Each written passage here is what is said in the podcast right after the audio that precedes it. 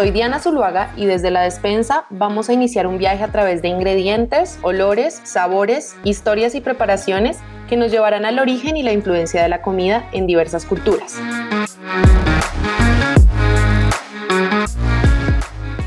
Comenzamos.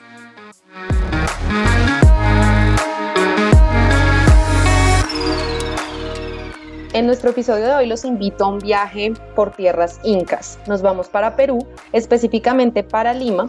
Hoy hablaremos de un plato que se ha convertido en la bandera de la gastronomía peruana, el ceviche. Pero antes de eso quería contarles que la cocina peruana tiene una riqueza increíble y que tiene mucho que ver con una serie de fusiones que marcaron hitos dentro de no solo de la historia, sino de la gastronomía y los ingredientes que fueron llegando a Perú.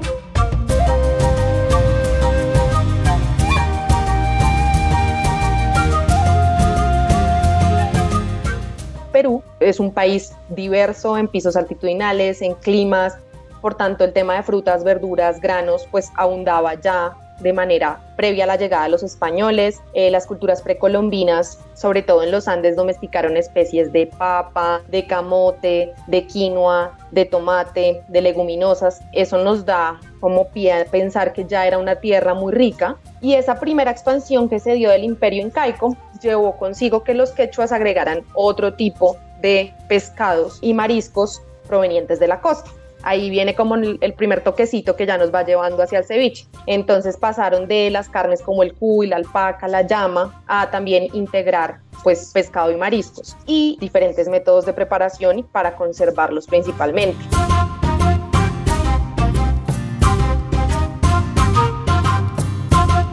Ya después pues viene la colonización española, ahí nos llegan un montón de nuevos ingredientes, lácteos, cerdo, res, gallina, y se vienen dos ingredientes claves para la gastronomía peruana, que son la cebolla y el ajo. Esto combinado con el ají, que si era oriundo del Perú, pues se convirtieron como en las tres estrellas de los sabores peruanos, que hasta hoy todavía los podemos ver súper claros y reflejados en su gastronomía. Y además se sumó el limón. El limón fue una mezcla entre un limón traído de España y el limón oriundo de Perú, y surge este limón pequeñito que de nuevo se convierte en super base clave y es otro de esos hitos que marca pues como esa creación del ceviche que más adelante lo vamos a ver. Para que se den una idea, con esa llegada de los españoles, pues vienen recetas conocidísimas como el ají de gallina, el arroz con pollo, la causa limeña, las papas a la huancaína. Y por su lado, eh, todo el tema de la caña y los lácteos, pues aportaron a que también se generaran un montón de recetas de postres que hasta hoy podemos ver, como el suspiro limeño o el arroz con leche, por ejemplo. Esto vino además acompañado de una influencia africana que fue fuerte e importante, y como de África venían los esclavos, pues lo que ellos crearon fue muchas recetas a partir de las sobras de la carne y surgen unos clasicazos que no se lo van a poder creer, como los anticuchos o el tacu-tacu. Entonces, como podemos ver y hasta ahí, podríamos decir, ok, esto es una historia similar de la que vemos en cualquier país de América Latina.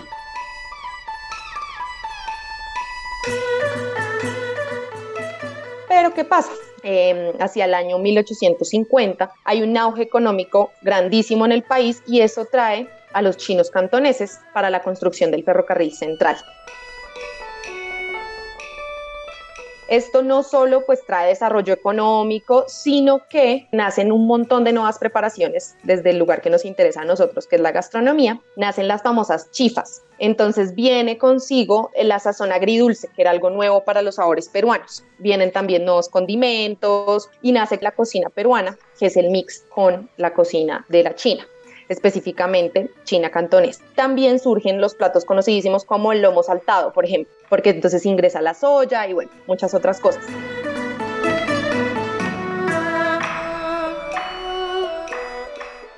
Ahí podemos ver que ya hay un hito que diferencia a Perú de otros países de América Latina y es esta llegada tan marcada de, de los chinos que además traen consigo pues tradiciones que no estaban dispuestos a cambiar en principio y lo que termina sucediendo pues es una fusión.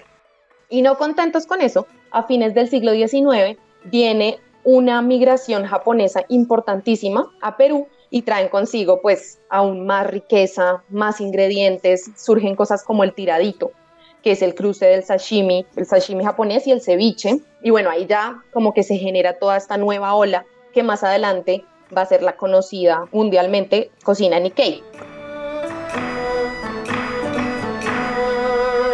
Como podemos ver, pues han pasado por 10.000 cosas hasta llegar a que en 2006 Lima se convirtiera en la capital gastronómica de América y de ahí en más, pues toda la historia que ya conocemos de la importancia de la, de la cocina peruana. Ya llegando como al tema específico del ceviche, versiones hay muchas, hay una mezcla ahí que no es muy clara de dónde viene en sí el ceviche e incluso es muy gracioso que la palabra ceviche se puede escribir de todas las formas, con C, con S, con B larga, con B corta, todas son correctas. Eso refleja como la variedad y la riqueza de este plato, creo yo.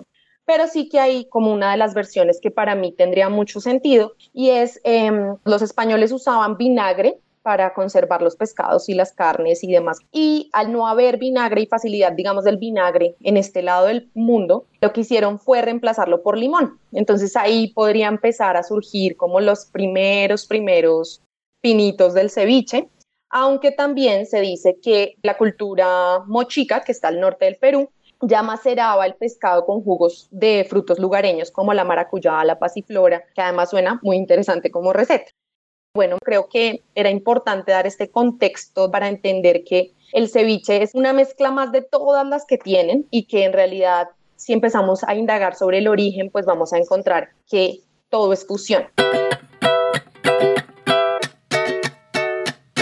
Pero queríamos saber qué piensan los peruanos del ceviche, como cuáles son sus reflexiones y cómo lo comen y cómo lo consumen. Entonces, un colombo peruano, será nuestro invitado el día de hoy. Su nombre es Mauricio Sumarán, su madre es colombiana y su padre es peruano. Y en Lima pasó su primera infancia. Después ya se mudaron a Colombia, pero Lima siempre ha sido como una raíz muy fuerte para él y siempre como que recordaba mucho esos espacios y esos momentos eh, familiares en torno a la mesa y a los fogones. Tanto fue que a pesar de ser fotógrafo, encontró en la cocina su gran pasión y lo llevó a crear su propio proyecto gastronómico que se llama Aumao. Es un restaurante en Bogotá y se dedica a llevar a los bogotanos las delicias peruanas para mi gusto, de una manera mucho más como realista que la alta cocina a la que estamos acostumbrados específicamente en Bogotá. Así que bueno, Mauricio, muchas gracias por estar con nosotros. Hola Diana, un gusto. Gracias por la invitación. Ceviche, bueno, primero que todo creo que es un gran plato, creo que es la insignia de la gastronomía peruana desde hace mucho tiempo. Dentro de su sencillez, porque realmente no es un plato que sea muy complicado, obviamente lo puedes variar, puedes modificar, pero realmente es comida de casa, comida de calle, comida de carretilla, comida de mercado. Entonces el ceviche es el símbolo de lo fresco del pescador limeño, creo yo, Sí, que, que, podía, tiene lujo el limeño de, de, de, contar con la costa, entonces pescar y servir en el plato es una bendición. El ceviche es eso para mi casa, puro sabor criollo, picante, si no pica no es ceviche, dicen los peruanos, es un plato para todos. No, nunca fue exclusivo de restaurantes, yo creo que está desde la carretilla, sobre todo en el mercado, creo que se pueden comer los mejores ceviches, en un puesto de calle, eh, el señor con su olla.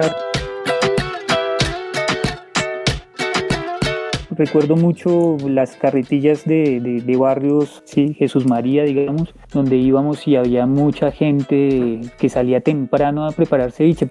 Es un plato para comer a cualquier hora, creo yo.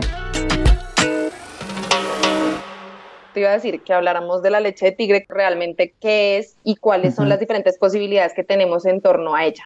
Es clave, creo yo. Hay una leche de tigre básica para un ceviche que puedes hacer en casa que es a base de limón. Simplemente el jugo que suelte el, pescado con la sal, más los, ajíes, más el limón. Eso es una leche de tigre básica. Pero en restaurantes nosotros, digamos, manejamos una leche de tigre que ya es una preparación anterior que tienes ahí reservada para meterle más punch de sabor, de más consistencia son como preparados licuados de distintas matas, de ajos, de, ajíes, de jengibre, depende de la preparación. eh, se licúa esto con limón y ahí vas consiguiendo sabores para tener una propuesta mucho más amplia en el sabor de lo que tú quieres brindar. Tú puedes tomar una copa de leche de tigre con un poquito de pisco y es un, un kit. Qué interesante. Y, o sea, es como un shot de sabores. Exacto, como un levantamuertos. Genial. Creo que ahora sí nos vamos entonces con el paso a paso de esta receta para que la gente en su casa pueda repetirlo. La cocina es toda tuya. Cuéntanos qué tenemos que, que hacer.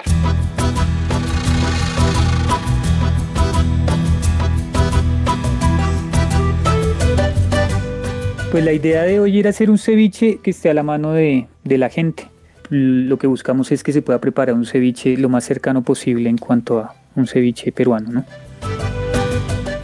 La idea es tener previamente preparado un fume de pescado, ¿sí? un caldo o como le llama el peruano, un chilcano de pescado.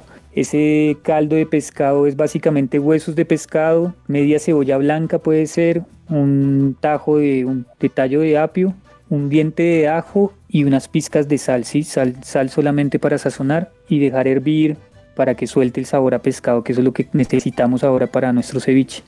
Ese caldo lo reservamos porque la idea es tenerlo frío, así que hay que hacerlo con un poquito de tiempo porque no queremos que esté caliente a la hora de ponérselo al pescado porque no queremos que se cocine.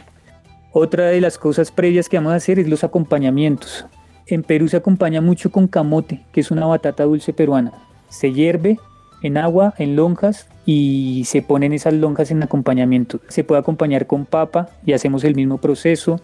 Papa grande, puede ser sabanera, se cortan lonjas también y se pone a hervir. Lo otro que podemos hacer es tener mazorca, granos de mazorca hervido y también lo tenemos ahí reservado. Usamos mucho el chulpi, se consigue acá en las plazas de, mercado con palo quemado, ahí lo pueden conseguir.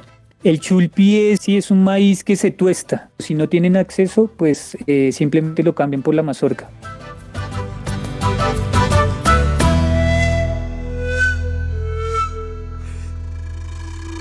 Entonces, los ingredientes ya para el ceviche. Para los que nos gusta el ají, tener un ají. En este caso, recomendamos usar un ají limo, que es eh, muy aromatizante y muy picante, que es el que usamos para el ceviche peruano. Si no les gusta el ají, simplemente lo evitamos. Necesitamos unos limones, la receta está para dos personas, así que yo creo que con unos ocho limones estamos más que perfectos. El limón no tiene que ser demasiado grande, es el limón pequeño, que sea brillante, que tenga un buen verde, que no esté duro. Es muy eh, importante la manera como elegimos nuestro limón. Cebolla roja, lo mismo, no necesitamos cebollas muy grandes, eh, cebollas pequeñas con buena forma, cilantro y claro, nuestro pescado. Si pueden comprarlo fresco, mucho mejor. Acá está llegando el lenguado en las plazas, hay corvina fresca de vez en cuando, un róbalo. Eso es básicamente todos los ingredientes que necesitamos para el ceviche.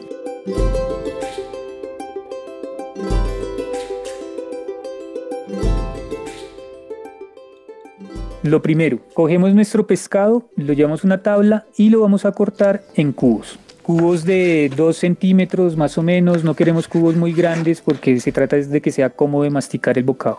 Esta receta es para dos personas, así que la idea serían unos 300 gramos, cada persona 150 gramos. Y lo vamos a reservar en un bowl. El que les guste el ají, lo que vamos a hacer es cortar un pedazo y vamos a frotar ese bowl, ¿vale? Para que empiece a soltar aroma. Obviamente va a soltar un poquito de picante, esto es para los que les gusta el picante.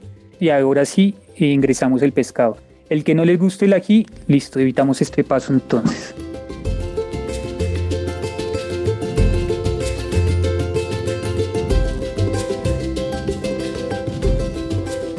Empezamos con agregar la sal. La sal va a empezar a alargarle los jugos al pescado. Ahora le vamos a agregar unas 3 cucharadas del fumé o el caldo, el chilcano de pescado que habíamos ya previamente alistado y ya reposado, ya está a temperatura a ese pescado. Revolvemos con paciencia que todo se humecte, que todos los, los cubitos de pescado que tenemos se estén humectando y se estén revolviendo con la sal, con el caldito. Eso lo vamos a hacer continuamente. Cogemos la cebolla, la cortamos a la mitad y vamos a hacer lo que se llama corte de juliana o pluma.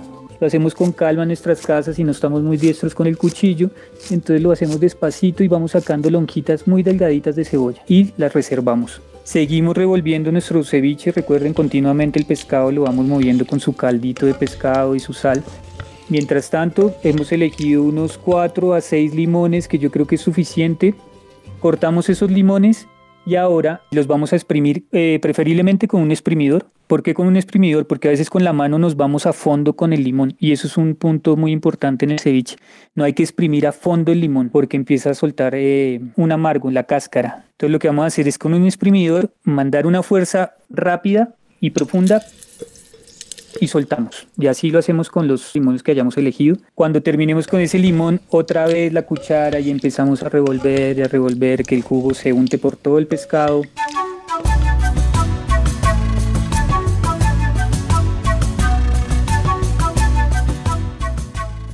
tenemos nuestro cilantro hermoso ya eh, a la mano, cogemos un buen manotado, lo picamos finamente, lo tenemos ahí reservado que va a entrar eh, casi al final Ahora sí podemos las plumas de cebolla y entran al bowl.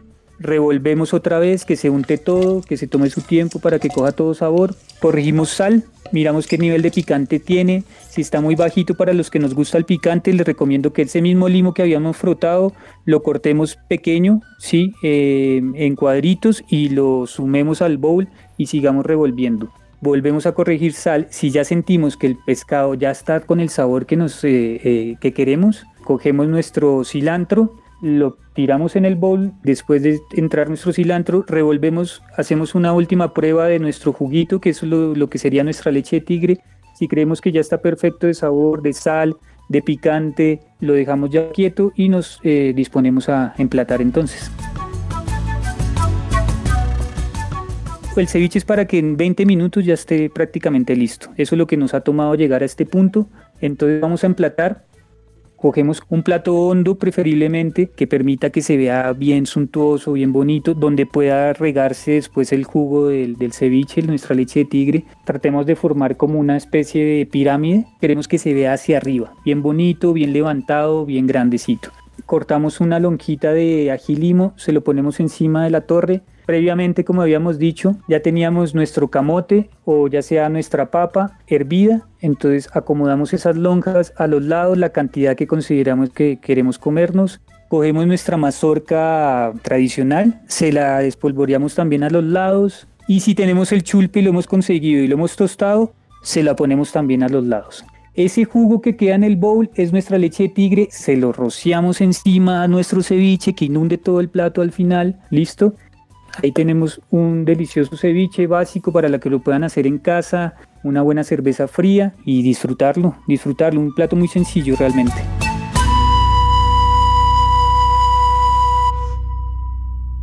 Bueno, Mauricio, pues muchas gracias por esta receta que si bien suena sencilla, pues es perfecta porque es muy fácil de hacer en casa. Así que bueno, muchas gracias por compartirnos tu receta personal.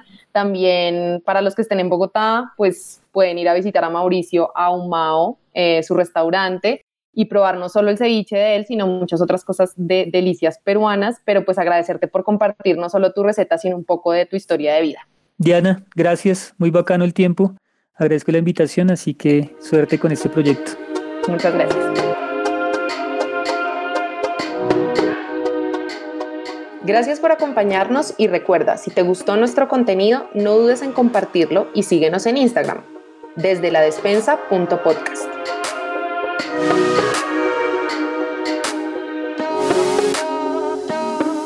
Te esperamos en el próximo episodio.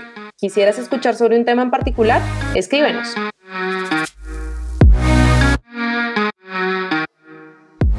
Juan Diego Santa Coloma de Aquí Digo Lab de Contenidos en la dirección y producción técnica. Diana Zuluaga de la local en investigación y conducción.